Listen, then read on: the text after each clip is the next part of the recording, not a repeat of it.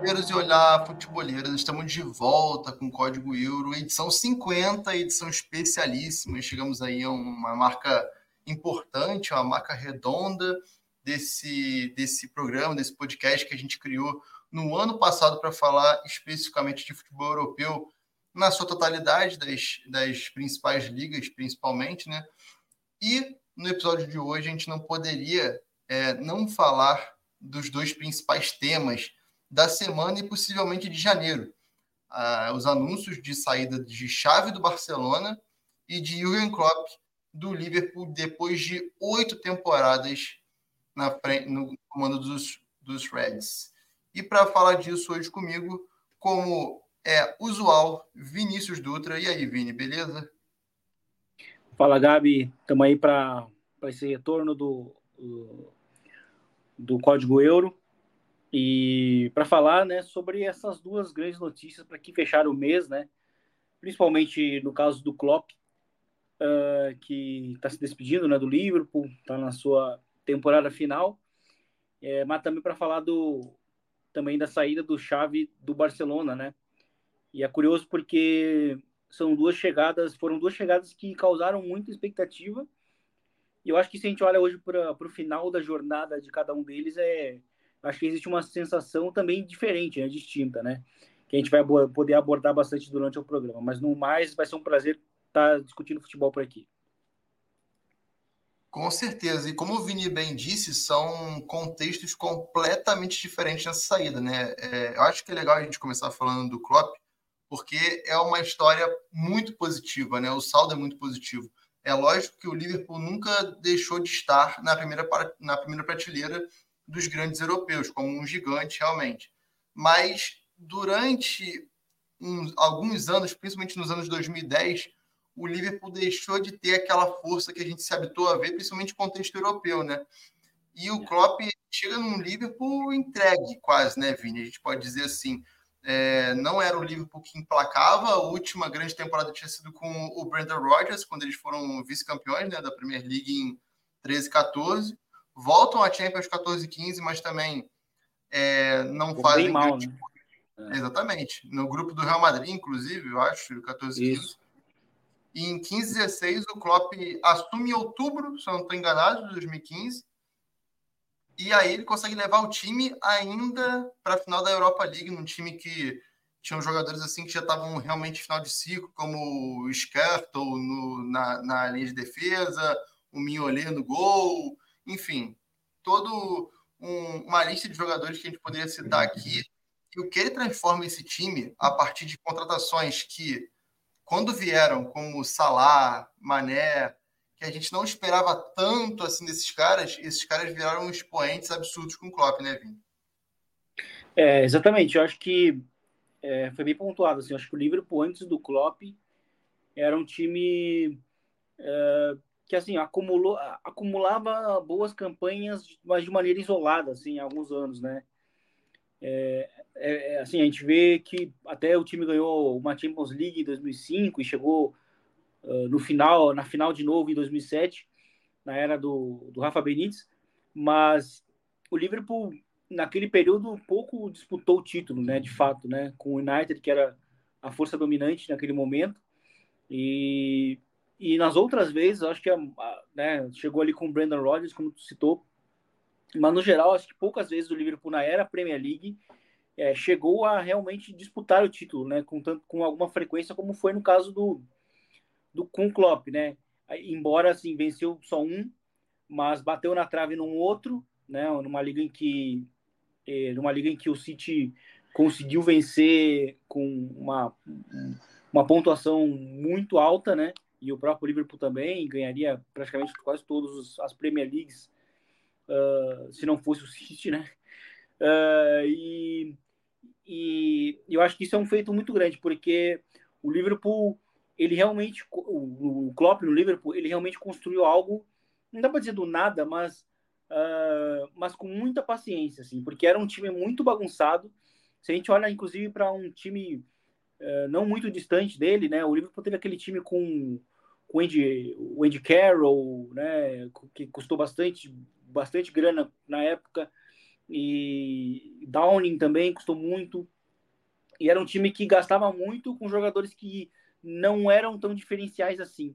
Uh, e era um time muito perdido. E aí o que me chama a atenção na, justamente na chegada do Klopp ao Liverpool é que ele teria autonomia nas contratações, né? E ele teria um poder de decisão muito grande, né?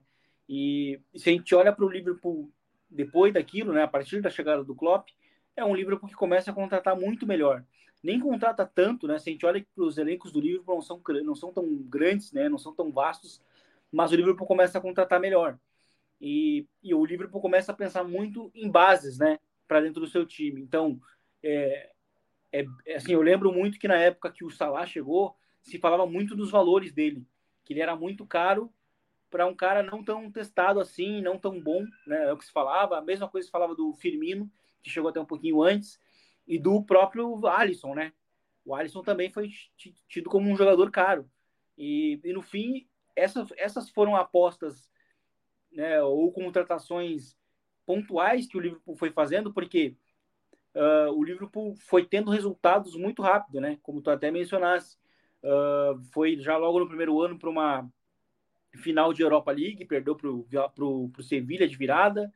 Uh, e, assim, tinha uma defesa muito ruim. Precisava consertar as defesas. Aí foi aos pouquinhos melhorando a defesa. Aí logo depois, né, em 2018, chega numa final de Champions, né? Em que se falava que o time não tinha um goleiro, né? Sendo que antes nós falava que tinha um zagueiro. E aí chega o Van Dijk, né? Um pouco antes. E o Van Dijk melhora muito a, a defesa.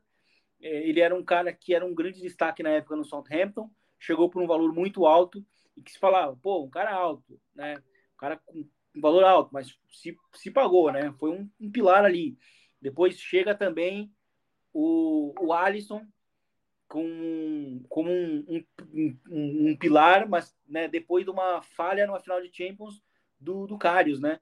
Então, é, o Liverpool sempre foi aprendendo também com as derrotas, mas contrata, fazendo contratações pontuais para encontrar a base do time que ganhou a Champions em 2019 e ganhou depois a, a Premier League em 2020. Né? A primeira Premier League uh, da era Premier League e a primeira depois de de 30 anos, né? Acho que daria 30 anos. Então, eu acho que é um, é um grande feito que ele consegue, é uma marca difícil, é um cara que vai ser lembrado por muito tempo. Daqui 20 anos a gente certamente vai estar falando desse período. E então, assim, é um cara muito marcante. Depois de ter marcado, ter feito uma, uma, uma, uma carreira muito marcante no Dortmund, é, foi, fez também agora no Liverpool, né? Fez história. De embarcar é, nesse assunto de, de como ele desenvolveu vários jogadores nessa, nessa trajetória dele no Liverpool, porque os títulos são, eu acho que é um pouco redundante a gente, a gente ficar falando dos títulos, porque para muitos, com o passar dos anos, vai parecer um trabalho normal, porque ele não ganhou tantos títulos assim. Mas a gente que está vivendo essa época, a gente vê o, o, o, o tamanho das conquistas justamente porque o pré-Klopp é uma coisa e o que o Klopp deixa agora saindo é outra. E além disso, nesses oito anos, é, basicamente ele disputou com o Guardiola o tempo inteiro. E o Manchester City com poder orçamentário muito maior, é, enfim, a gente sabe que é um contexto muito complicado para qualquer treinador. A gente viu o Mourinho tendo isso com o Real Madrid lá atrás também, que foi um, o grande enfrentamento dele na carreira. Então, é, eu acho que a passagem fica muito mais marcada em como ele conseguiu desenvolver esse time. E a partir disso, a gente citou aqui Salah, Alisson, Mané, e eu queria destacar dois em especial, Vini, que a gente não chegou a citar aqui, que foram Alexander Arnold e Robertson, os dois laterais. E como o Klopp conseguiu trilhar a, a trajetória dos dois para que em algum momento eles se tornassem a dupla de melhores laterais do mundo o Robertson vindo do, do Hull City, se eu não estou enganado. É, né? do Hull. E o Arnold vindo de base. Então, assim, como ele conseguiu pensar esses caras, o Arnold é, surgiu também meio que, não do nada, né? Mas assim, esperava-se na temporada que o Arnold surgiu que o Liverpool trouxesse um lateral direito, e até então era o Joe Gomes, né, o, o lateral. Yeah. É. E, e o Arnold com a camisa 66, que foi algo que na época as pessoas estranhavam, assim, né, um número alto e mostrava que era um jogador de base. Ele começa a fazer gol de falta, começa a mostrar a capacidade de bater na bola, e a partir disso ele cresce muito, né? Exatamente, né? E assim, o Liverpool ele manteve até certas características, né, de conseguir encontrar alguns jogadores em mercados um pouco menores, né? O Salah, se a gente olhar para isso, é, é, encontrar qualidade, porque assim, ele já tinha sido jogador do Chelsea, sendo muito badalado no Basel antes. Mas eles deram, apostaram realmente nele porque ele fez duas temporadas no, no futebol no futebol italiano muito boas, né? Nos empréstimos que ele teve na, na, na Fiorentina e depois na Roma.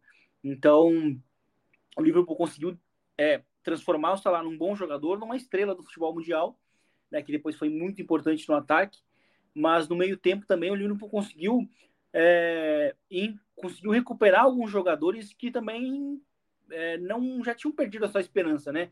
Tem um caso do próprio do, do Chamberlain, né, que saiu do Arsenal bem em baixa e na temporada que o Liverpool perde, né, a Champions, ele sofre uma lesão de ligamento, depois realmente nunca mais ele conseguiu recuperar aquele status, mas fez aquela temporada excelente, assim, a gente não sabe se talvez ele não sofresse aquela, aquela lesão, ele não ia conseguir manter o ritmo, né, porque era um jogador de muito físico, um jogador, era um jogador muito físico, muita explosão, e uma ligação de ligamento às vezes condiciona muito, né, o estilo do jogo do jogador.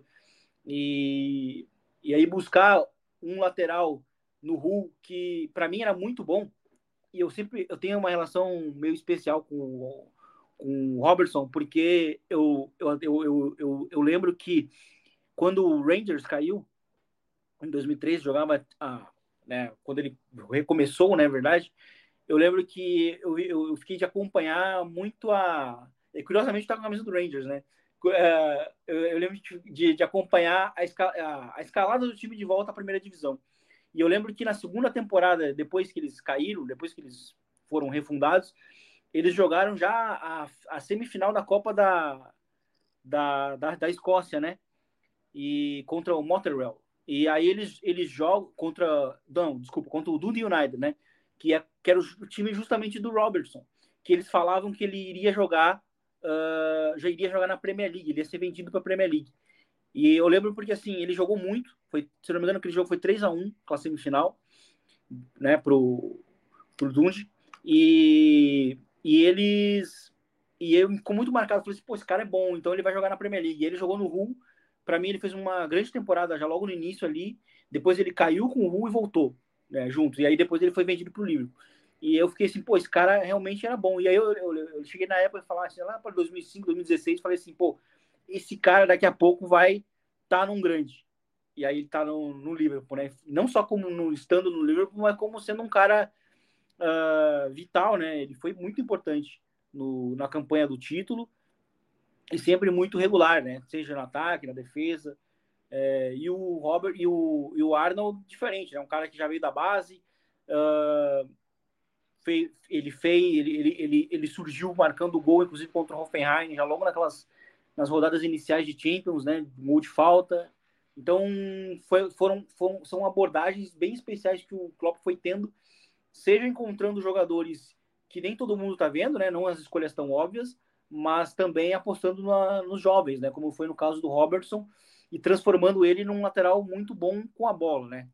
Eu, tanto que hoje ele é um cara que está até muito mais relacionado no meio campo, nas fase, na fase ofensiva, né? Justamente pela capacidade de construção, é, do que como apenas um lateral que faz a ultrapassagem.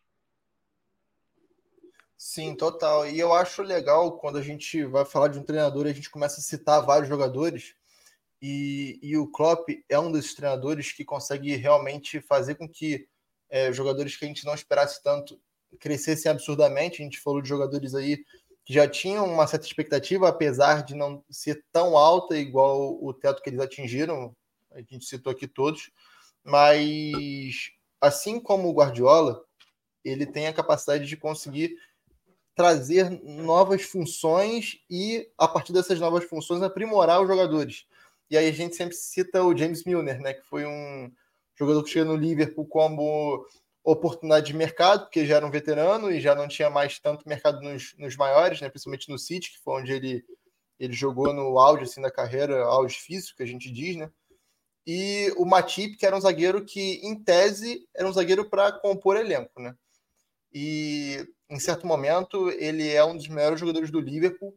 É, teve temporada que ele jogou é, jogador do mês de Premier League. Então, assim, como o Klopp teve essa capacidade de também fazer esses jogadores crescerem, mesmo que não fossem os jogadores mais, digamos, que a gente esperasse mais, né? Tipo, o, o Milner, por exemplo, no contexto que ele virou titular, a gente esperava muito mais, talvez, do Chamberlain se desenvolver. E aí teve a lesão e o Milner se tornou essencial para aquele time em diversas posições, inclusive na, na lateral esquerda antes do Robertson chegar. É, e o, o Matip também era no contexto de que você já tinha ali o Joe Gomes também, que era um jogador de muita expectativa por ser é, de seleção de base inglesa, enfim. E o Matip, ele, a carreira dele não era sólida assim para atingir o nível de ser titular de um time campeão de Champions. É, porque jogou no Schalke, enfim, não conseguiu decolar. Até em seleção, realmente, também não, não, não teve o melhor do, dos históricos. E ainda assim, o Klopp, dentro do esquema, dentro da, do que ele conseguiu plantar de dinâmica no, no, no, no time que começasse jogando no elenco, esses dois jogadores que teoricamente eram abaixo da, da, da, média e da régua de Premier League em questão de alto nível, conseguiram ainda assim se destacar. É, isso é uma marca né, do, do Klopp, se a gente olha também para a passagem dele no, no Dortmund, né? E, e a marca de que de um grande, de um bom treinador, porque o, o bom treinador também não é só o cara que conhece muito a tática e tal, mas consegue ter uma relação uh, com os jogadores, né, que ao ponto de que eles consigam elevar o nível, né? Então, assim, vários jogadores do Liverpool elevaram, elevaram realmente o nível, o nível com o Klopp, cresceram muito na, nas fases que o Liverpool teve. Eu acho que o, o, o Milner ele acabou sendo um símbolo de, um, de uma fase do Liverpool que o Liverpool era, era muito marcado pela pressão alta, né? Até porque o Liverpool ele vai passando por algumas evoluções. Se a gente vai olhar para o time de hoje, ele está muito mais relacionado também com uma tentativa de evolução é, em construção com a bola, de ser um time não tão unidirecional, de depender tanto da pressão alta e das recuperações e das transições, né? Tanto que a gente olha até uma mudança de perfil nas contratações para esse ano, né? Com, com o Soboslai, né? Com, enfim, com o McAllister, que são jogadores muito relacionados com a bola. E, e o Liverpool conseguiu, o, o, Klopp conseguiu realmente ter essa essa capacidade de formar um time muito coeso, assim, principalmente acho que o time de 2019, que é um time bem marcado, assim, um time também que não tinha um banco tão grande, não, né, era um, era um 11 era um 11 titular muito marcado, muito característico, assim, tipo, é, é esse o time, com poucas peças uh, rotacionando, né, mas que ele conseguiu fazer os jogadores acreditarem. E aí eu acho que um exemplo disso, eh, inevitavelmente é a semifinal contra o Barcelona, né? É, em que ele consegue uh, uma virada com até com o time com alguns desfalques, né? No ataque. E, e aí a gente tem a gente tem um, um time que conseguiu ali é, uma virada histórica contra um Barcelona que, ok, estava acumulando jogos fora de casa muito, né? Na Champions, é, naquela época, de uma maneira até bem, bem preocupante, mas o Liverpool teve muito mérito, assim, de já logo no primeiro tempo, conseguir competir. Né? Acho que a mensagem até antes do jogo foi de que o time iria competir, independentemente de quem estaria em campo, independentemente dos titulares ou não no ataque, é, o time iria competir, como de fato competiu. E isso, isso, eu acho que isso mostra como ele conseguiu fazer os jogadores acreditarem, assim, sabe? E depois conseguiu ganhar a final, né? Uh, que acaba, de certa forma, já, já eternizando a passagem dele, né? Porque é uma Champions e, né, a gente sabe que ganhar na Premier, ganhar na Premier League na era do Klopp, na era do, do Guardiola é muito difícil. Acho que esse é o grande azar, porque se não fosse talvez o City do Guardiola, a gente estaria vendo uma, uma, uma dinastia também, talvez, dentro da Inglaterra, né? do próprio livro, em, é, ganhando títulos em sequência, né? Mas, de qualquer forma, o time conseguiu ganhar dois, que já é muito difícil, uh, e, e com personagens que elevaram o seu nível com, com o Klopp.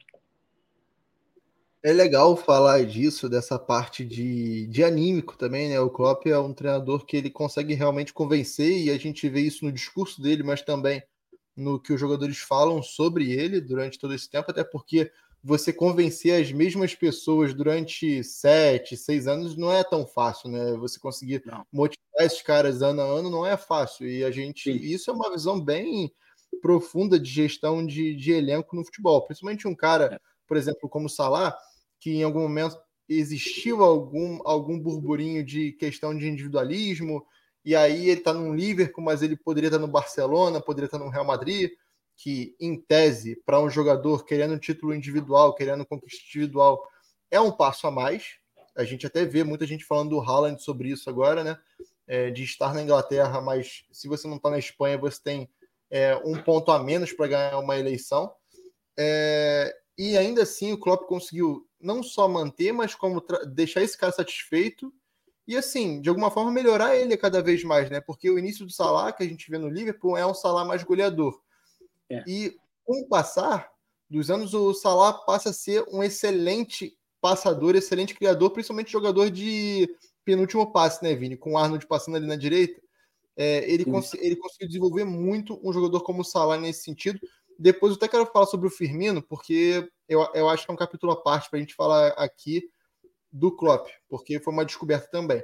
Mas eu queria falar agora do Salah especificamente e nessa pegada do que o, que o Klopp tem, que ele me lembra tanto, assim, o Ted Lasso, cara. É, tipo, sempre que eu assisto Ted Lasso, eu lembro do Klopp, cara. É impressionante, é impressionante. É, não sei se também é um pouco do jeitão, assim, né? É, a, a postura, enfim, é parecido. Mas eu acho que essa questão de você conseguir fazer o jogador acreditar, e você disse muito bem isso, talvez seja uma das grandes marcas dele nesse Liverpool, né? E o Salah é o grande exemplo disso. É, porque, de novo, acho que o Salah faz parte de uma série de contratações que o Liverpool fez, de novo, pontuais, cara, entre aspas, cara, porque eu, eu enxergo que, assim, se o time acha que é o necessário, eu acho que o investimento vale. Se, é, se é ainda, inclusive, um, uma necessidade, eu acho que tem que ir fundo mesmo. Então, o Liverpool fez isso. Se a gente olha para as principais bases do, do time, né, das principais da, da era, né, Alisson, Van Dijk, o Firmino e o Salah e o Mané, né? acho que o Mané nem tanto, mas o Firmino e o, e o Salah se, se falam muito que os, dos valores dele. Eu, eu acho que assim se mostrou a aposta mostrou realmente muito assim a, a, mentalidade, né? Muito acertada. E o Salah de novo não era uma estrela que se, né, é um jogador que se tornou uma estrela mundial no Liverpool. É, primeiro porque ele chegou marcando muito gol e aí se fala, pô, vai ser é só esse ano, né? Só esse ano, depois ele volta, a média dele volta ao normal. E não, ele, ele continuou com uma média de, de gols sempre muito alta, é, batendo agora recordes de Premier League. E no ano do, do vice-campeonato contra o Real Madrid, o segundo, né, no caso, uh, é, 2021, 2021, 2022, 2022 é, ele teve uma temporada em que ele participou de muitos gols, né? Não só marcando, mas participando, né? Ele teve até uma sequência longa de 12 jogos seguidos, se não me engano, participando de ou marcando ou, dando assistência. Então, se mostrou um jogador que concentrou o jogo muito sobre ele, né? Já logo na campanha como, como campeão de Champions, a gente já via muito isso. Até no jogo contra o Atlético de Madrid, que eles foram eliminados, a gente via que o Liverpool é, direcionava sempre muito o fluxo do ataque para o lado onde o Salah estava. Isso mostra já a influência que ele, que ele foi adquirindo dentro do sistema, né? E, embora né, o, o, acho que do trio o Manestor sempre acho que foi o mais versátil deles, né? mas o, o Salah conseguiu ter um alcance em termos de números, em termos de impacto individual muito elevado, né? E sem dúvidas ele é um, acaba sendo um, um, um grande trunfo assim, do, do, do Klopp, né? Você mencionava aí da questão de, de ele conseguir motivar, e eu até acho que isso é uma, é uma é um dos motivos que ele vai sair, inclusive, do Liverpool, porque se eu olho já para a temporada passada dele, já se nota um desgaste dele mesmo com o trabalho, né? E, e quem sabe esse anúncio já logo no, no, meio da temporada não só prepara o time do Liverpool para um sucessor, mas também como uma, uma, uma motivação final para ganhar o título de novo, né? Para ganhar a Premier League de novo, porque sim, a gente sabe que é muito difícil. O Manchester City é uma máquina, né? Semanalmente é muito difícil ganhar uma, uma liga de, do, dos times do Guardiola. E eu acho que isso serviu também para, ó, vou tentar um, vou tentar sair com um título e eu, e eu acho que essa é uma oportunidade de eu falar no meio aqui da temporada vai ajudar esses caras a ganharem o título, né? Porque um outro ponto que ele que ele da passagem dele que a gente pode falar é a relação que ele tem com a torcida do Liverpool, né?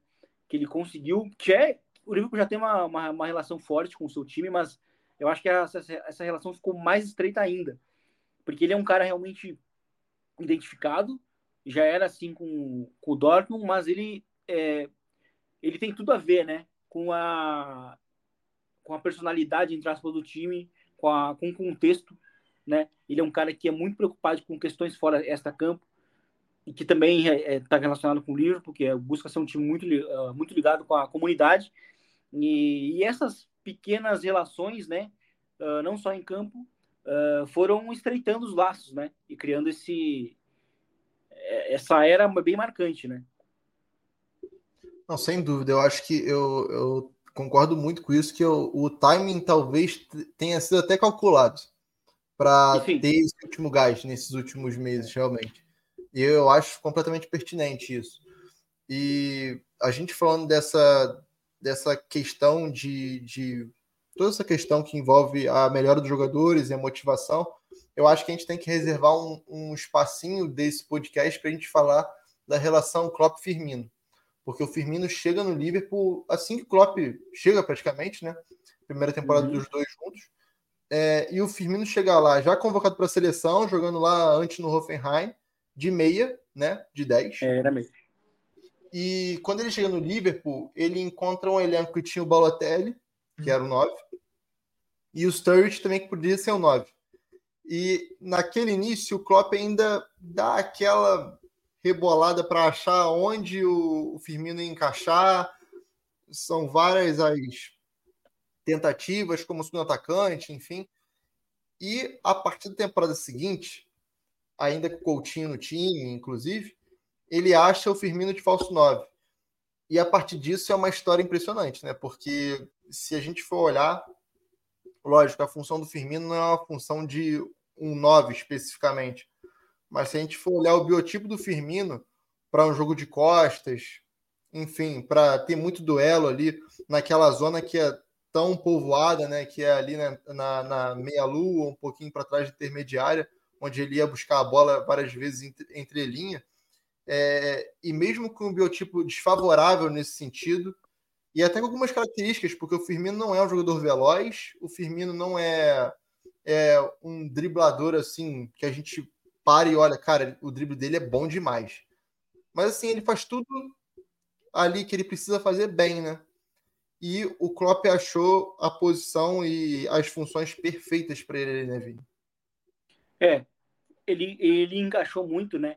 Porque ele realmente ele foi sempre esse falso 9, ou um 9 de mobilidade, é um 9 que fazia o, o jogo funcionar, né? E ele encaixou muito com, esse, com a primeira versão do Salah, que era uma de ataque ao espaço e finalizar. Né? Então ele era um atacante finaliza, um atacante, o, o, no caso o Firmino, né? Ele era um atacante facilitador, né? A função dele ele, como 9 era facilitar uh, ofensivamente, né? E fora os, os toques de qualidades que ele, que ele tinha fora da área. E assim, de novo, mais um jogador que passou baixo, né, por muitos radares de grandes times, né? Mesmo jogando na Bundesliga por algum tempo e, e se destacando. E é um cara que conseguiu ganhar seus passos também. Depois teve uma, uma queda né, bem, bem, bem significativa, mas, uh, mas conseguiu marcar sua, a sua marca, assim, conseguiu marcar sua, sua era no Liverpool. E eu sempre costumo dizer, ele conseguiu fazer uma, uma versão meio que assim, entre aspas, né, vamos dizer assim, dos pobres do que era o Benzema no Real Madrid, né? Era o atacante que muitas vezes ninguém, ele não tinha o reconhecimento que merecia, por não fazer tanto gol, por não estar, tá, né, presente assim em, em grandes lances e tal, mas ele era o cara que, sabe, dos detalhes, o cara que fazia tudo muito bem ali, às vezes no detalhe, às vezes precisava rever um lance para perceber o que, que ele fez ali, a influência, e esse era o papel do Firmino. Né? Um atacante difícil de se achar, justamente pela, pela inteligência, pela leitura de jogo, e também uh, de novo, pela qualidade é, técnica que ele tinha e pelo trabalho fora da área, né?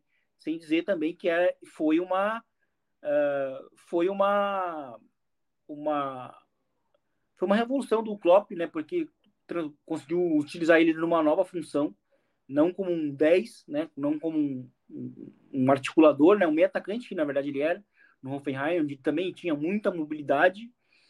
Uh, conseguiu transformar isso num 4-3-3 com ele sendo espaço 9, fazendo o time funcionar, o Salé, o Salah, o Mané, né, os atacantes que também vinham da segunda linha que atacavam muito espaço.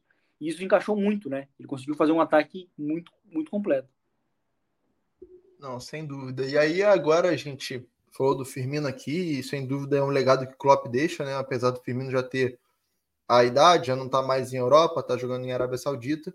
E eu acho que é, acaba sendo um bom gancho para a gente falar do que o Klopp deixa como legado para essa nova geração que ele ajudou a pensar e trazer, né? O Darwin, o próprio Jota, né? Que assim não fez parte assim da época, da principal época do, do, do Klopp no Liverpool, mas agora é, nesses últimos dois anos, principalmente, está performando bem, está conseguindo entrar e, e, fazer seus gols, garantindo números, enfim.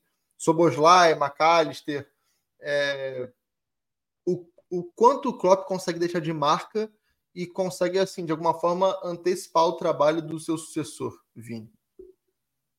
Eu acho que a marca, para mim, é, é a mudança de mentalidade, né? Que ele deixa no Liverpool, porque o Liverpool tinha uma mentalidade mais próxima da derrotada do que a, a hoje de um time vencedor, né? Por mais que, de novo, a gente falou que a gente olha assim, para o número de títulos em comparação com o City, não são tantos títulos, mas são títulos muito expressivos e que, querendo ou não, se a gente olha para essa passagem, uh, os pilares desse, desse, desse time uh, são regulares, jogam de uma maneira regular há muito tempo, né? Então, é, isso parte também da mentalidade do time, né? Que, por exemplo, perdeu uma, uma Champions, mas no ano seguinte conseguiu se manter forte e, e, e motivado para ganhar no, outro, no ano seguinte e depois no ano posterior, 2020, 2020 venceu um título é, óbvio, numa situação, numa, até uma pena até por Liverpool ganhou justamente no ano do, do distanciamento social, né? Bem, não pôde fazer talvez a, a festa que deveria ser feita, até embora fosse, foram, foram realmente para a rua e tal, mas é, eu acho que a, o legado é a mudança de mentalidade. E, e aí vai ser um grande desafio para o próximo treinador, porque a gente tem até alguns exemplos, né? Nos outros times, e, e por que, que eu digo também que a, a, mentalidade é uma grande mudança? Porque se a gente olha o Liverpool, assim, não só a mentalidade, eu acabei lembrando agora no meio do caminho, que ele trouxe também o Liverpool para uma relevância que ele perdeu ao longo do, do tempo, né?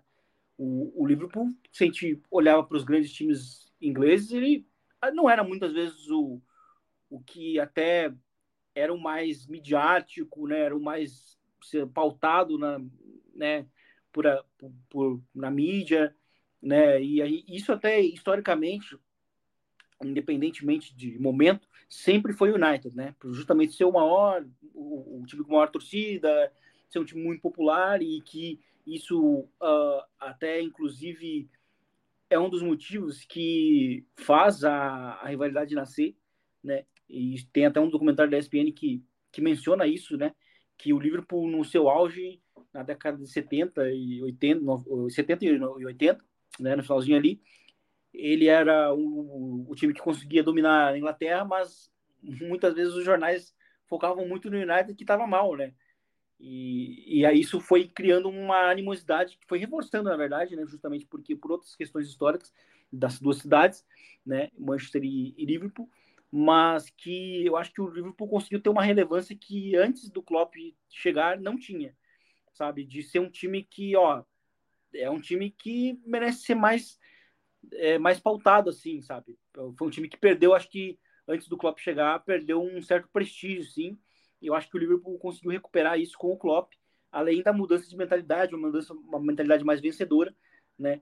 E essa para mim são duas marcas muito claras. E o desafio para quem for assumir agora é grande porque os grandes, os grandes né, ingleses que já mudaram de técnicos de grande de longa data, como o United lá atrás há 10 anos já, com, com o Ferguson e o Arsenal antes com, com, com o Arsene Wenger tiveram dificuldades com seus sucessores, né? O, o United está até hoje ainda buscando se encontrar. É óbvio que é uma instituição, por outros motivos, também muito bagunçada. Uh, e o Arsenal encontrou o seu agora, né? Mais ou menos agora, entre aspas, também com, com o Arteta. Levou tempo. Então, por isso que é, uma, é um grande desafio para quem for assumir. Né? Se fala aí do, do Xabi Alonso, acho que é, uma, é, um nome, é um nome óbvio em termos de. porque ele é um cara muito uh, relacionado com o clube, foi um ídolo do clube, jogou bem, ganhou uma Champions, muito identificado, embora seja, vai ser, obviamente, uma mudança de estilo muito abrupta, né? Então, é, mas vai ser uma missão muito grande para quem for assumir, seja o Xabi Alonso, seja, sei lá, o Deserbe ou qualquer outro que possa ser mencionado.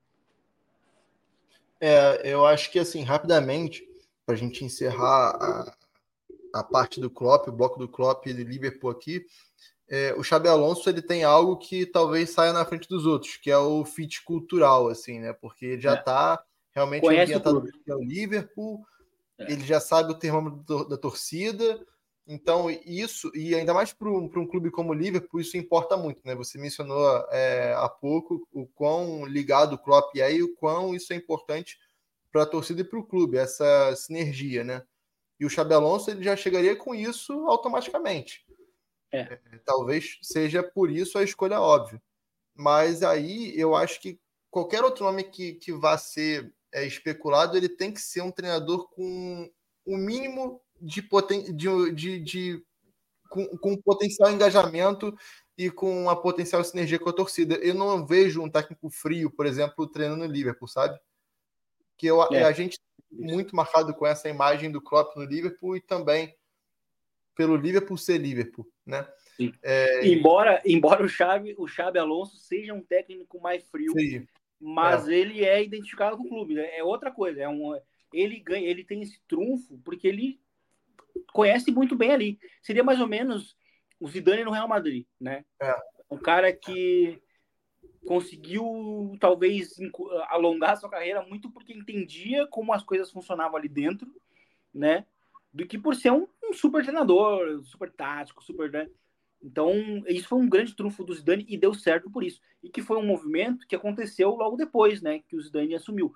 Depois a Juventus contratou o Pirlo para ser o treinador, não deu certo, né? Uh, o Barcelona trouxe de volta o Koeman, né? Caras que já conheciam o clube e que foram, foram, sendo, foram sendo apostas, né? O, o United do Solskjaer também deu errado, mas foi um movimento que aconteceu depois ali do, do, do tricampeonato do Real Madrid e que o Liverpool não não está relacionado com esse momento, mas que pode se, se usufruir desse tipo de característica, porque o Xabi Alonso é um treinador muito diferente dentro do campo com o Klopp, muito diferente, é, um, é outro estilo, né? É um outro estilo, é um estilo até bem mais pausado de jogo, é, enfim, e aí não, a gente não está falando que o que é certo ou errado, mas é um estilo diferente do que ele, tá, do que ele demonstrou na base da sociedade e que está demonstrando agora no Leverkusen, né?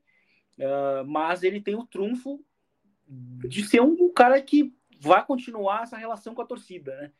Embora, se a gente for especular realmente só o Xabi Alonso, vai ser um, uma missão para ele, porque ele talvez vai pegar um, um movimento de, de transição, não só do Klopp, mas de montagem de elenco porque acho que é um elenco que já tá vai mudar, né? Acho que algumas lideranças ali devem devem estar tá já chegando também junto no seu último ano, como o próprio Salah, o Van Dijk. O Van Dijk deixa muito nas entrelinhas que talvez seja o último ano. Uh, e eu acho que o Salah também possa, possa ser, entendeu? E aí são dois pilares que estão saindo, imagina. É, uma grande, é um grande desafio que... E aí seria um processo de iniciar uma, um, um novo time, uma, uma novo, colo, colocar novos pilares que, se a gente for também expandir a discussão, é, deixaria para o Xabi Alonso uh, uma, uma grande escolha, porque ele é um, um, outro cara muito, muito ligado com o Bayern, que também está em vias de mudar de treinador para a próxima temporada, e aí seria o que, que ele vai escolher para a carreira dele. Porque o Bayern vai dar uma certeza para título, inclusive de Champions, muito imediata que talvez o Liverpool não dê. Então seria muito interessante perceber o que, que ele vai querer para a carreira dele. Será que ele vai querer montar uma, uma construir uma dinastia ou um time, na verdade, mas que possa construir uma dinastia para os próximos anos, algo que fez o Guardiola, né? Óbvio, com um caminho diferente. Mas o Guardiola chegou e montou uma base quase desde o início, né? E é muito interessante perceber qual seria essa visão do Xabi Alonso. Mas ele, para mim, seria o, novo, o nome mais óbvio em termos de relação com a torcida. Sim, sem dúvida. E assim, eu, eu acho que, apesar dessa mudança muito grande, que pode vir a acontecer em questão de estilo, realmente, de como o jogo vai ser jogado, é, só de chegar e ter dois jogadores de extremidade como Arnold e o Robertson já aproxima um pouco do que o Xabi Alonso gosta, né? Que são geralmente os alas dando mais largura. E o Darwin como esse atacante mais ruptura, igual o Boniface veio fazendo nessa primeira, nesse primeiro semestre. Então, talvez até, até nisso possa dar um match, né, ter um, um fit também de, de, de jogo realmente. Mas é aquela coisa, o Klopp vai encerrar a passagem dele é, pelo Liverpool quase 500 jogos até o fim da temporada, vai dar uns 480 alguma coisa, né? É, com, até agora ele tem uma média de ponto por jogo de 2,07, se eu não estou enganado. Peguei uma informação agora há pouco mas não estou certo da precisão dela, mas é mais de dois, é dois uns quebradinhos, o que é um uhum. bom número para a Premier League, para um, um, clube que quando ele pega era um, era um time ali de Big Six só, hoje o Liverpool é um time de três, sempre, né, dos três primeiros, top três sempre, quase. É, e aí, realmente, é o que a gente falou, fica a questão de quem vai ser o substituto, eu acho que vai demorar um pouco para definir isso, até em respeito ao próprio Klopp, enfim. É, e, e, vai ser um bate desafio para quem assumir, né? Porque é uma nova leva de treinadores, né? A gente não vê treinadores carimbados sendo mencionados para assumir o Liverpool. O Deserve está na tá como um dos nomes que estão sendo ventilados, o próprio Xabi Alonso. Os três de Portugal, dos, dos três principais clubes, são sempre nomes ventilados nesses clubes que vão mudar, né? O Roger Schmidt, o Rubem Amorim e o Sérgio Conceição também são três estilos completamente diferentes entre si.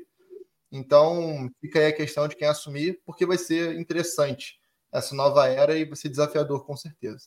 Mas, como a gente falou agora, é, de uma forma bem nostálgica e positiva, da passagem do Klopp pelo Liverpool, todo sucesso, toda transformação que ele conseguiu passar.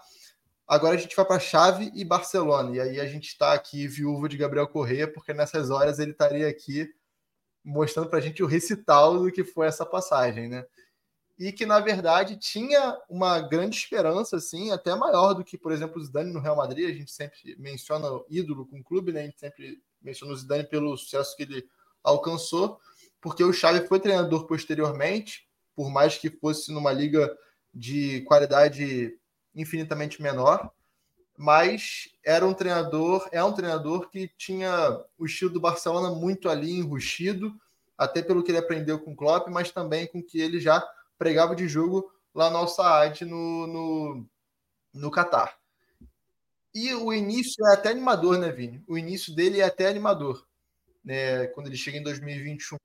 Mas esse último ano, essa última temporada é, faz um estrago que eu acho que ninguém esperava, porque é, consegue trazer o time que talvez ele gostaria. O Lewandowski, que foi um baita desafio de mercado, e eles conseguiram trazer. É, o João Félix era um jogador que o Xavi queria é, para ter mais esse, esse construtor de fora para dentro e que desse um link bom com o Lewandowski, o Lewandowski funciona melhor quando tem esse tipo de link. Mas as coisas só não funcionaram, né? De uma hora assim para outra, o Barcelona desmoronou na temporada os resultados passaram a não acontecer e a performance menos ainda, né, Vini?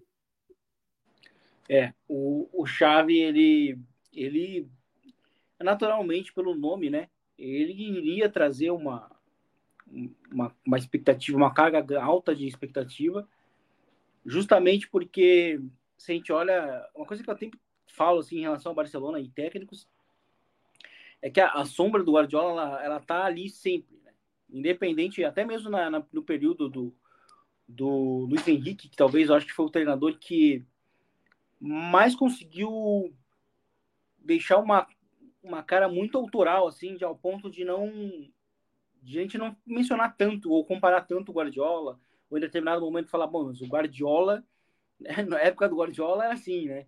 E, e, e chega o Chaves justamente porque ele, ele foi ele foi realmente um jogador muito que era a cara do estilo do Pepe, né, no, na, naquela passagem, e como treinador manteve é, bases parecidas, né?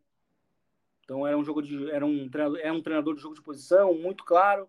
Chega num período em que o clube está muito bagunçado e é aí que o clube começa também a um processo de se reorganizar, né? O Barcelona.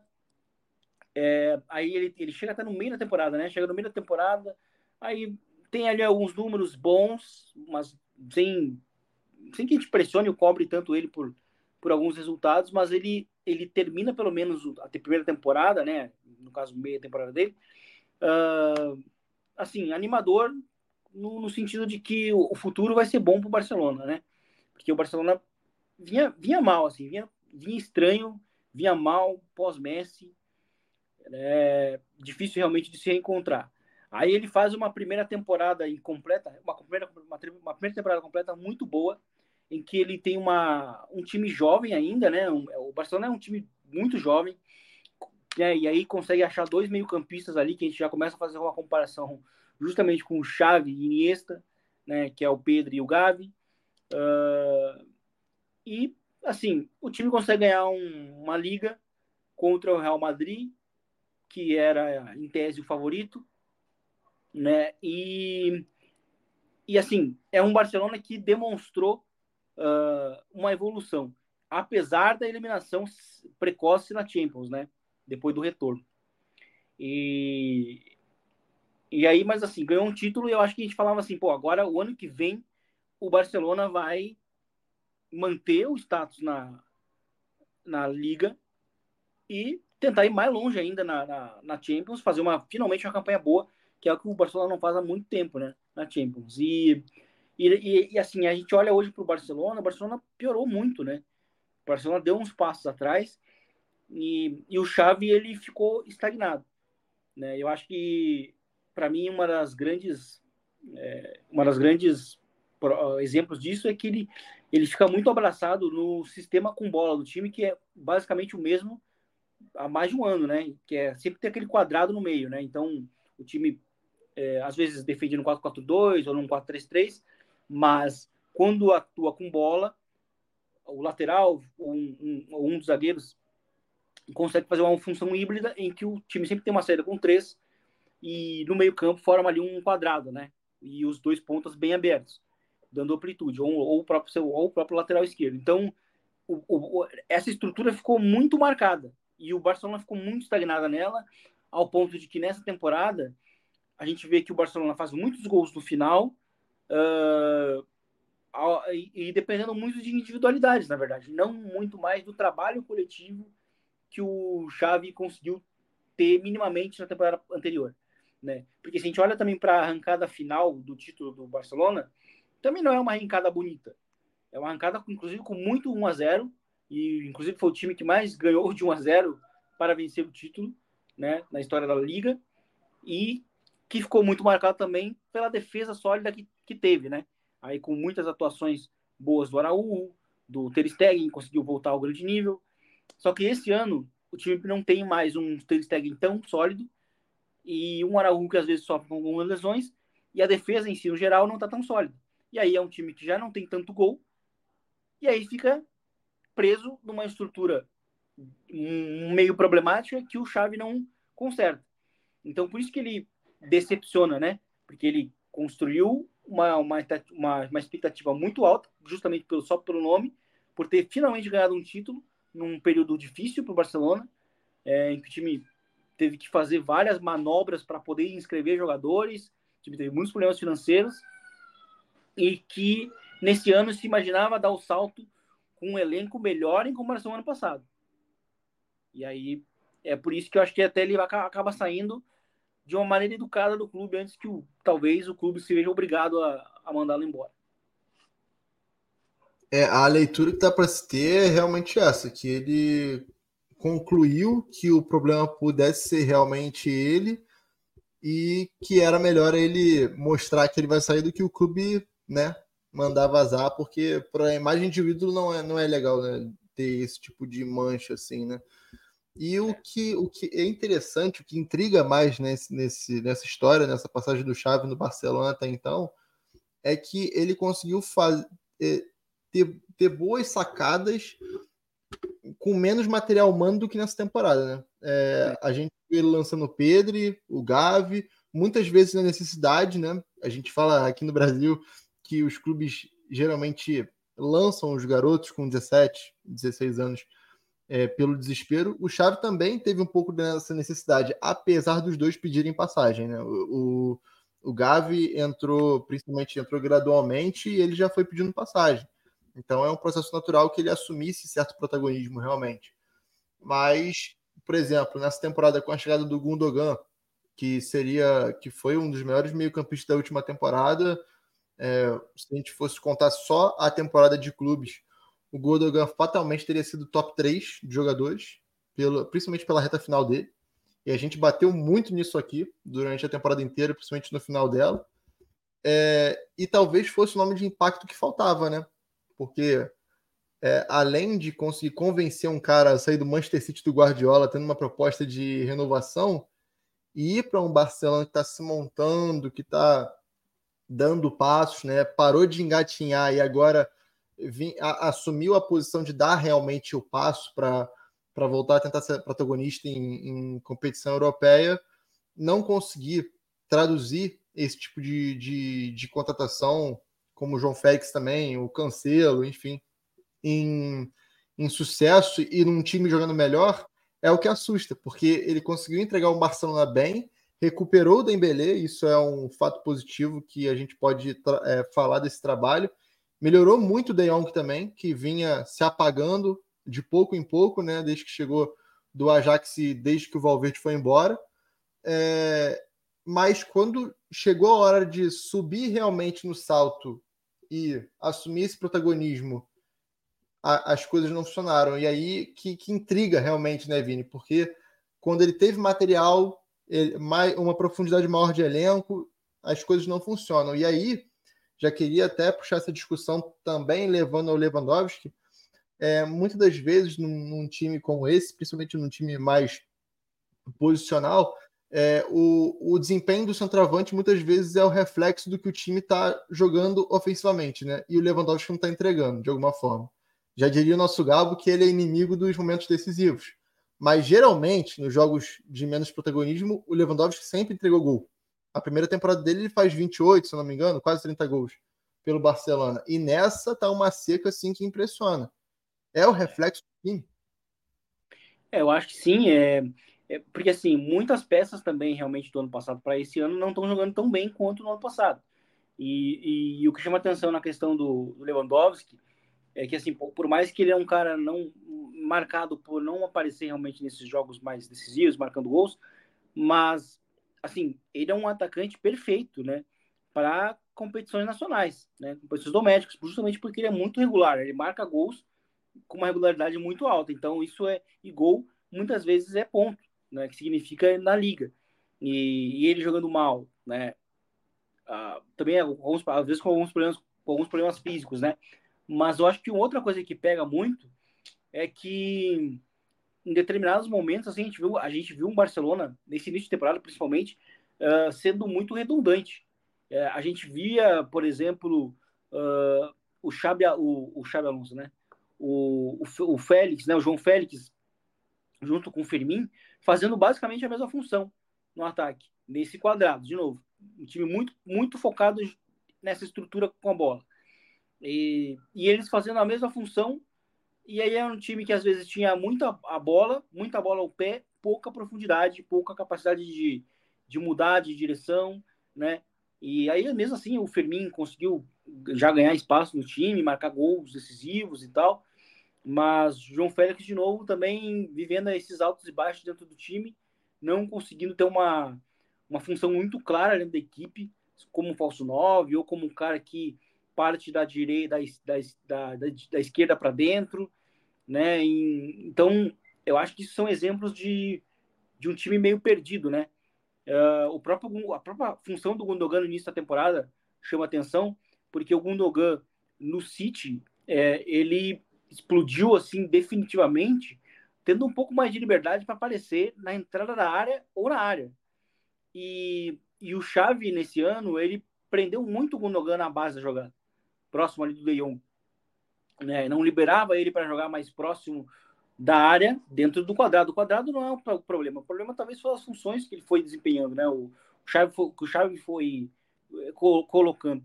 E, e para mim isso é um exemplo. Até hoje, no jogo de hoje, ele até contra o Osasuna, ele conseguiu realmente liberar um pouco mais o Gundogan, né? Mas, né, de novo, o time joga muito mal. O, o Vitor Roque faz um gol até no segundo tempo. E mas são escolhas que o Xavi foi fazendo e que ele foi se mostrando um treinador meio teimoso em alguns momentos, assim, muito convicto das ideias, né? E aí não abrindo mão de algumas convicções ou tentando algo novo para fazer o time evoluir. E eu acho que isso é um dos exemplos também que acaba impactando no, no desempenho individual de alguns jogadores. E aí a gente, eu acho que é legal a gente trazer esse contraste para cá. A gente falou que a, a, o anúncio do Klopp seria um possível último gás e uma possível última motivação para esse grupo, tendo ele como treinador. No caso do Xavi, não, não tem nenhum sinal disso, né? É, aparentemente o desgaste é, é feroz mesmo. O Guardiola até nessa semana ele falou sobre isso, né? Foi perguntado sobre os dois, sobre o Klopp e sobre o o, o Xavi, e ele diz que na Espanha se tem muito mais pressão porque o futebol é vivido de uma outra maneira, a liga exige de uma outra maneira, não é aceitável você perder um jogo para um time de meio de tabela, igual na Premier League às vezes é aceitável. É, é, é a, a, a, a paciência é muito menor. É. Não, e, e, ainda, além disso, o Barcelona e o Real Madrid são, não são clubes empresa, né? não são clubes que têm um dono, eles são ainda clubes associativos. Então ainda tem um pouco desse resquício de paixão demais na hora de gerir um clube, né? E a partir disso, até um, um, um treinador, uma personalidade como Xavi, com tanta identificação, com tanta história, ele não se sente tão seguro como poderia se sentir em outros contextos. E aí eu acho que vem muito da pressão. Mas como a gente pode traçar essa temporada, esse fim de temporada para Barcelona com esse anúncio? Porque eu não sei se muda tanto assim, sabe? O Xavi anuncia que vai embora. E aí a gente vê agora uma oitavas que a gente falou no último episódio que seria uma oitava de final nivelada por baixo, porque o Napoli também só piorou desde então, desde que a gente falou é, sobre o Napoli naquele, naquele confronto. A gente sustentou que o Napoli era favorito. E agora Sim. esse confronto, cara, tá é impressionante como tá nivelado por baixo, né, Vini? Exatamente. E é, primeira coisa, né, sobre, sobre esse contexto, né, de Real Madrid e Barcelona, é importante realmente porque acho que às vezes as pessoas têm essa dificuldade de, de entender, e às vezes, muitas vezes, vem até mesmo dos fãs da La Liga de compreender que realmente, em termos de hierarquia, Real Madrid e Barcelona estão num nível acima. Estão num nível que só eles estão, só eles dois, talvez depois vem o Bayern, porque eu acho que o Bayern. Só que é que o Bayern está num outro, uma outra esfera, porque o Bayern joga um futebol dele, ele busca o caminho dele, de não querer gastar muito, de não entrar nessa, né, nessa mesma conversa do futebol contemporâneo, tenta seguir meio que o seu próprio caminho, mas que tem uma pressão tão grande quanto. Tanto que a gente está falando do, do, do Tuchel, que está dois pontos do líder e ainda assim está para ser demitido, né? Do, né? Então, existe essa diferença, né? Essa diferença de, de nível, assim, precisa estar tá, tá, tá ganhando, precisa dominar, precisa ser dominante, né? Real Madrid e Barcelona não permitem derrotas. Realmente, como você mencionou. E no caso do Real Madrid, existe até uma diferença de que os técnicos, eles, para chegar, para até serem treinadores do Real Madrid, precisam ganhar um título grande, né? Até por isso que eles até nem foram atrás do Xabi Alonso ainda, porque, teoricamente, ele não tinha esse, entre aspas, pré-requisito do título. E talvez ganhe esse ano, né? Uh, e por isso que eles não acionaram o Xabi Alonso ainda, né? Porque eles demonstraram, sim, interesse, mas não, não foram atrás. E aconteceu isso até, até com o Pochettino, quando era muito cobiçado pelo lá na época do, do, de Tottenham, e como ele não tinha ganhado um título, não foi contratado. Então o Real Madrid tem essa coisa. O Barcelona, ele não se prende exatamente a isso, ele até busca realmente ter alguns treinadores é, em ascensão, né? E eu acho que até isso vai pode ser que aconteça como sucessor, embora a gente tenha até hoje uma notícia diferente, né, de, de que possa ser o Hansi Flick o treinador, o novo treinador. E então assim, o Chave, o Chave mesmo uh, mesmo sendo um ídolo do clube, ele poderia sim ser engolido pela pressão que é treinar Real, uh, treinar Barcelona, ou né, no caso Real Madrid ou Barcelona, né? Porque eu acho que tá estão quase no mesmo nível ali. Então, não vencer um, né, sei lá, cair para o Napoli nas oitavas já vai ser algo que vai ser mal visto, né? Então, é, então assim, acho que ele e assim a questão da, da do anúncio muito cedo, para mim já é um pouco diferente da questão do Klopp. Por mais que sim, é diferente, mas embora seja parecido, o Klopp está cansado. Eu acho que ele demonstra um desgaste, entendeu que é o final do ciclo, mas ele encontrou nesse anúncio um resquício de esperança para ganhar um título. Né? É o, o, sprint final. Agora, no caso do Xavi, eu acho que é a consolidação de que ele não consegue mais tirar nada dos jogadores. Né? Porque eu acho que ganhar a Liga esse ano é muito difícil, já está 10, 10 pontos atrás né, do Real Madrid, e o Girona hoje, é, o Girona hoje é o líder, né? Mas sabe que o Real Madrid vai, vai acabar fechando, sendo campeão, uh, mas já está 10 pontos atrás, é muito difícil que o Real Madrid deixe 10 pontos né, em breve. Então, acho que é, para mim foi só a, a, consolidação de que ele não consegue mais extrair e ele não consegue dar o passo adiante que esse time precisa. Porque, de novo, o time não é ruim, é um time bom, é o melhor time do Barcelona depois dessa bagunça que o time virou, e o time não conseguiu dar o passo que se esperava. Eu até imaginava que o Barcelona fosse ser o campeão, o campeão espanhol esse ano, né? principalmente se aproveitando de um elenco jovem do Real Madrid e também meio bagunçado, né? Muito estranha aquela questão de não contratar uma estrela para o ataque esse ano, né? Preferiram não, preferiram não contratar nem o, nem o, nem o Haaland, né? Embora eu acho que o Real Madrid não, não demonstre tanto interesse, Haaland ou Harry Kane ou o Mbappé, que é o claramente o alvo deles, né? Uh, pensei, bom, o Barcelona vai conseguir o bicampeonato. Não conseguiu, joga muito mal, a defesa joga mal, o time não marca gol. É, tem muita posse, não produz. Alguns jogadores individuais individualmente pioraram. E eu acho que o que a gente pode é, elogiar também dessa temporada, além do ano passado, que ele melhorou muito o Dembélé, é o trabalho com os jovens, né? Que ele vai dando espaço e eles vão conseguindo corresponder dentro do campo. Então, vários jovens da base conseguiram dar essa resposta. Mas o anúncio, para mim, já logo no meio do ano, né, no caso, na reta final, já, já indo para a segunda parte, é para mim só a consolidação de que ele não conseguiu é, extrair mais dos jogadores. Sim, sem dúvida. Tem essa mesma impressão e eu acho que também não tinha muita saída, né? Porque se ele não dá esse anúncio agora, provavelmente ele seria demitido em, no curto prazo. Se, por exemplo, é. eliminado da Champions, ele ia cair, provavelmente, né? E aí, é, a gente tocou num ponto sensível até para o próximo treinador que vai vir assumir, né? A gente falou aqui do Flick, é, rolou um rumor também do, do Arteta, ele já desmentiu também, é, porque na, na, Espanha é muito mais sensível você se, se propor a, a, assumir um trabalho, ainda mais no momento, ainda mais num, num, caso que o treinador não tem o fit com aquele, com aquele país, né? O Flick, por exemplo, ele treinou a seleção e o Bayern. Né? Então a gente sabe que o, o, futebol alemão, o método do, do, treinador alemão é muito diferente do que se pratica em La Liga e afins, né? São raros os nomes que a gente viu de alemães treinando na Espanha, né?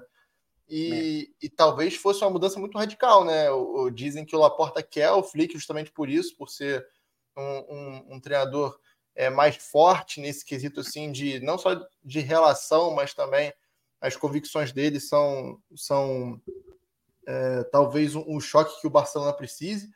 É, mas a gente falou que, parafraseando o Guardiola novamente, é muito mais difícil treinar na Espanha do que em outro, qualquer outro país.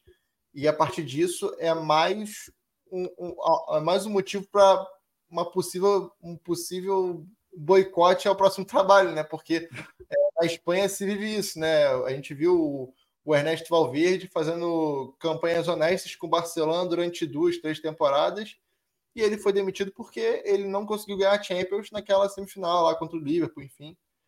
E, assim, campanhas honestas. Eu acho que muito o do Barcelona hoje sente falta do que o Valverde conseguia fazer, né? E mesmo com um material humano, às vezes, até não tão bom quanto o rival, enfim. E, e também no Real Madrid a gente viu inúmeras vezes o Ancelotti foi demitido em 2014, 2015 porque não ganhou a Champions, mas a temporada foi ótima, assim. Foi muito boa, é. O time caiu no final e aí perdeu os títulos todos, mas aí depois vem o Rafa Benítez. Então assim, é, é na Espanha é muito mais difícil. Esse esse a gente tocou num ponto muito específico e que realmente é um ponto decisivo para isso. E aí eu queria te perguntar, é, o Flick talvez seja o nome ideal para esse novo Barcelona e é uma ruptura muito grande com o que o Barcelona já tem assim. Não digo nem de jogo, mas que, em questão cultural mesmo, né, Vini? É, então, em termos de estilo, não me parece ser uma ruptura grande, porque ele no Bayern demonstrou ter um, um estilo de posse, embora ele respeitava muito o DNA Bayern, né, que é um jogo mais vertical, né, de, de, de jogo mais direto. Tanto que eu até comentava que muitos treinadores, muitos treinadores do Bayern não duravam muito porque buscavam mudar o estilo do jogo do time, né? De ter mais posse, né? O Kovac tentou fazer isso, logo foi demitido, deu mal também, não estava bem com, com os jogadores do elenco. O, o próprio Ancelotti caiu no meio da temporada no Bayern, no meio da temporada no Bayern, uh, justamente porque justamente no segundo ano dele em que ele tentou mudar ali uma a mudança de, de, de estilo do jogo e que o elenco não aceitou. E aí, tanto que volta né, o, o Jupp Heynckes, né? E aí eu falar, ah, o Bayern tá muito ligado nesse estilo do Jupp Heynckes, né? O DNA e Jupp Heynckes.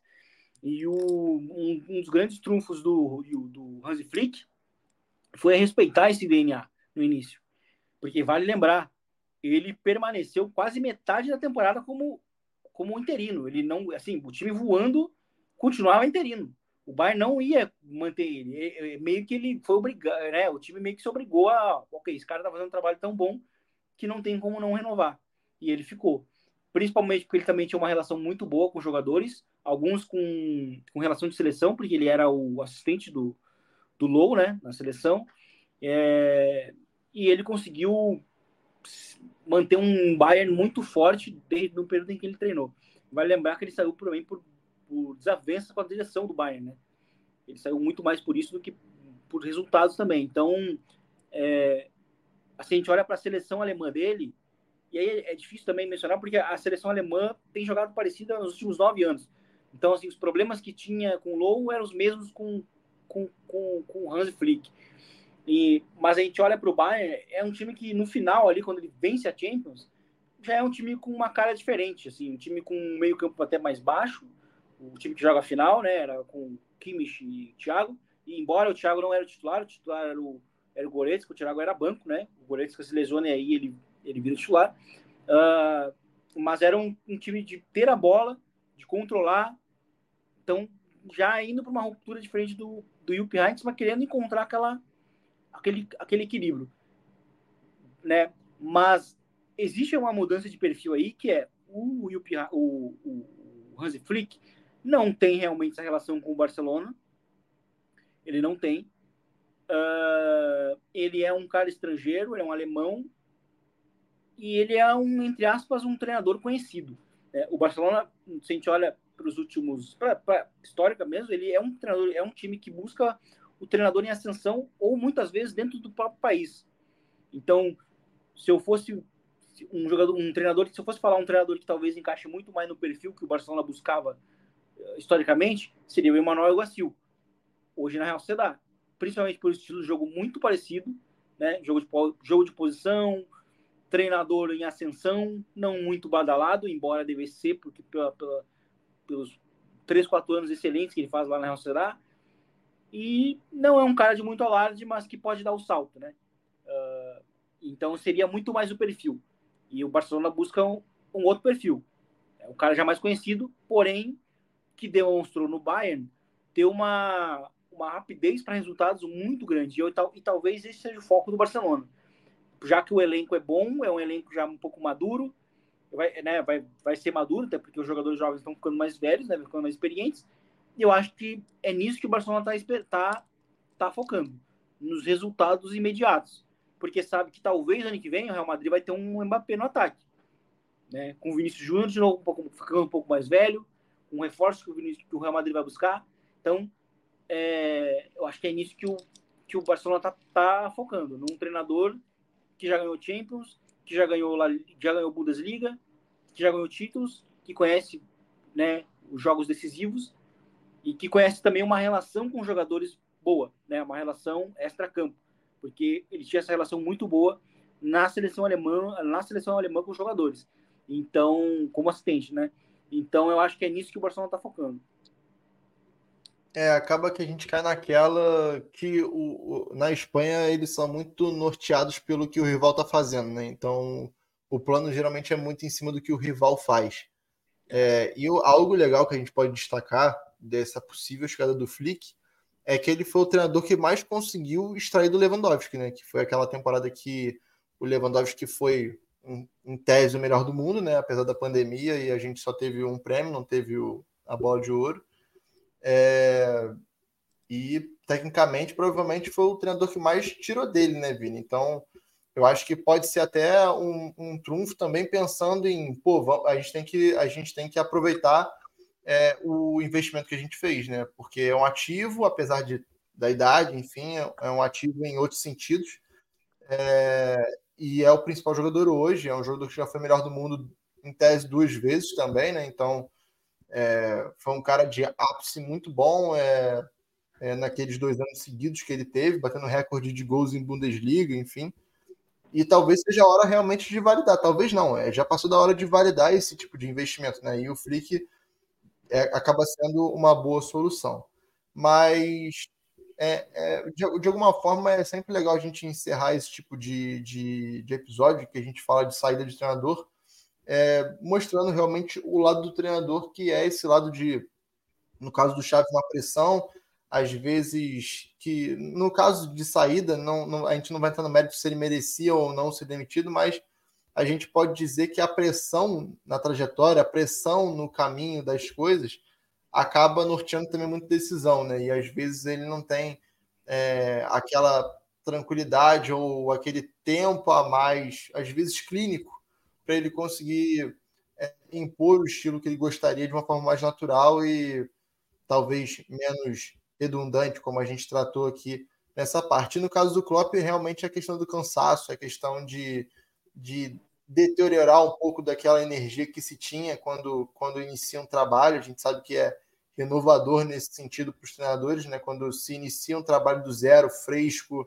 é, com carta branca, enfim. E de alguma forma ele viu que isso não estava mais acontecendo no sentido de conseguir extrair dele próprio dos jogadores. Né? Então é sempre legal a gente frisar, porque não é só uma dança das cadeiras, é, na verdade é uma é, é, é uma questão também de, de relação, é uma questão de saúde também, e esses caras fatalmente estão saindo por isso também. No caso do Chave, não só por isso, mas do Klopp principalmente por isso. Então fica legal essa reflexão aí, porque é sempre bom a gente pensar pelo, pelo lado, é pelo outro lado da moeda, né? Porque o lado da nossa moeda é o externo, é o que a gente só assiste e a gente não está presenciando. No mais, Vini, baita episódio. Eu, particularmente, gosto muito quando a gente, quando a gente faz um episódio assim, bem focado, principalmente em, nesse sentido de, de gestão, de da gente fala de um trabalho, como foi o Klopp, que é muito prazeroso falar. Do Xavi, eu já não posso dizer o mesmo, que eu gostaria muito que ele tivesse é, tido é, sucesso no Barcelona, ele mereceria isso e o clube também para a história. Mas de alguma forma a gente conseguiu trazer bastante sobre os dois trabalhos e daqui a pouco tem Champions de novo, né, querido? Isso aí, foi, foi um prazer, falamos bastante realmente sobre, sobre duas passagens que, querendo ou não, marcam, né, principalmente a do Klopp no Liverpool, e, e que, assim, tiveram seus, seus altos, seus baixos, né, acho que o, Barcelona com certeza esperava mais do Xavi, mas, de novo, são situações diferentes, são clubes diferentes, eu acho que, por exemplo, o Barcelona jamais aceitaria, por exemplo, ficar fora da Champions e manter o seu treinador. Né? É o que a gente estava falando, é a diferença de clubes, né? E de abordagens, né? Que, sem definir que se é certo ou errado, mas é o que acontece. Uh, então, mas assim, a passagem do livro, a passagem do do livro é muito, muito boa, muito bonita, principalmente porque é um cara que conseguiu resgatar de novo um orgulho que estava meio manchado, assim, meio meio ferido de um time que é, sabe, era, era, ele era muito mais o diferentão, né? Tipo assim, ah, é um time grande que não ganha muito tempo. Então acho que o, o pessoal que às vezes não não ia muito pelo, pelo, pela escolha óbvia, buscava muito o Liverpool para se identificar, talvez, né? E hoje o Liverpool é um time é um time que está no holofote, né? É um time relevante, coisa que não não era exatamente assim uh, antes dele chegar. Era um time meio lado B às vezes, e por mais que fosse um time grande realmente em termos de título e tal, mas botava lado a lado ali com o United, a gente tinha uma diferença de, de, de relevância na mídia enorme, né? Então, uma diferença muito grande. Então, acho que o Liverpool conseguiu resgatar isso com o Klopp. E o Barcelona é, fica com aquele gostinho de que o Xavi poderia mais. Né? Acho que esse é o resumo. Então, esse foi um, foi um prazer, foi um prazer poder estar abordando tudo isso nesse episódio. E agora chegamos, estamos, estamos chegando em, em fevereiro, que é mês que volta a Champions. É, é, mês que começa a surgir aquelas histórias, né? Geralmente a gente começa a perceber quem talvez vai ser o campeão, quem vai ser o, o finalista. As grandes histórias da temporada começam meio que agora. Então vai ser bem interessante a gente poder observar. É isso. E aí no próximo episódio a gente já vai tratar sobre isso. Quem é, ouve a gente aqui com regularidade. Vai lembrar que o último episódio, o episódio 49, a gente fez um apanhadão aqui e deu alguns palpites, né, para a gente fazer realmente um exercício do que mudou nesses, nesses meses de dezembro e janeiro, que geralmente são meses muito decisivos para essa mudança realmente e essa passagem para o mata-mata da Champions. E a gente vai tratar justamente sobre isso. Vamos trazer todos os, os, os confrontos que a gente analisou analisaremos novamente se a gente concorda com a nossa avaliação prévia ou não, enfim, o que mudou, o que não mudou. E no mais, foi um baita prazer. Episódio 50 gravado com louvor para vocês e esperamos vocês na próxima semana, agora sim, para as vias de fato falarmos de Champions. Valeu!